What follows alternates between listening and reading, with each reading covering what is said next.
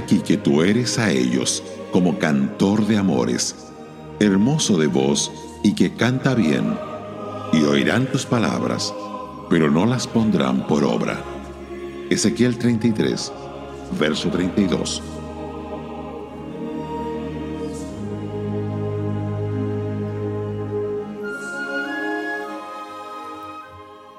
Una de las ironías de proclamar la palabra del Señor es que la gente a menudo se fascina con el predicador, pero no con el mensaje que demanda acción de su parte. Esto sucede con la predicación pública.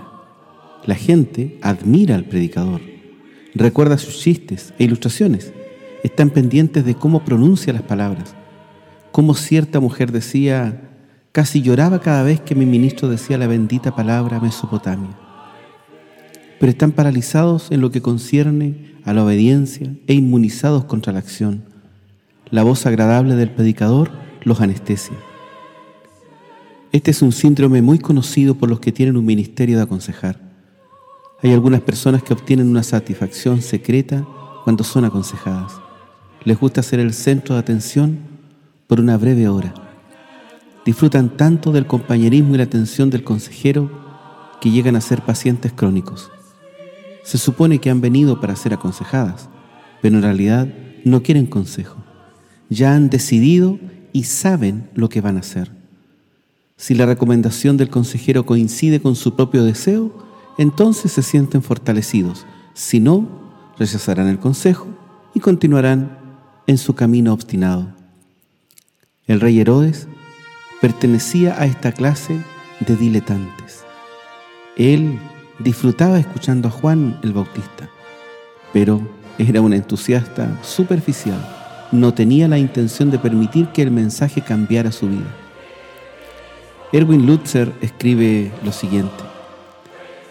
He descubierto que el problema más frustrante al ayudar a aquellos que vienen para ser aconsejados es simplemente que la mayoría no quiere cambiar. Por supuesto, están preparados para hacer ajustes menores, particularmente si su conducta les está ocasionando problemas. Pero la mayoría de ellos se siente a gusto con sus pecados mientras estos no se le escapen de la mano, y a menudo prefieren que la actividad de Dios en sus vidas se reduzca al mínimo. Algunos consejeros han desarrollado alguna estratagema para reducir el vacío entre el oír y el hacer. Dan al aconsejado una tarea especial, algo que debe hacer antes de que se presente a la otra sesión. Esto tiende a eliminar a aquellos que no se esfuerzan, evita que ambos pierdan el tiempo. Es algo muy serio, llegar al punto en la vida donde podemos escuchar la palabra de Dios sin ser motivados por ella. Debemos orar por continua sensibilidad a la voz del Señor y con buena disposición para hacer lo que diga.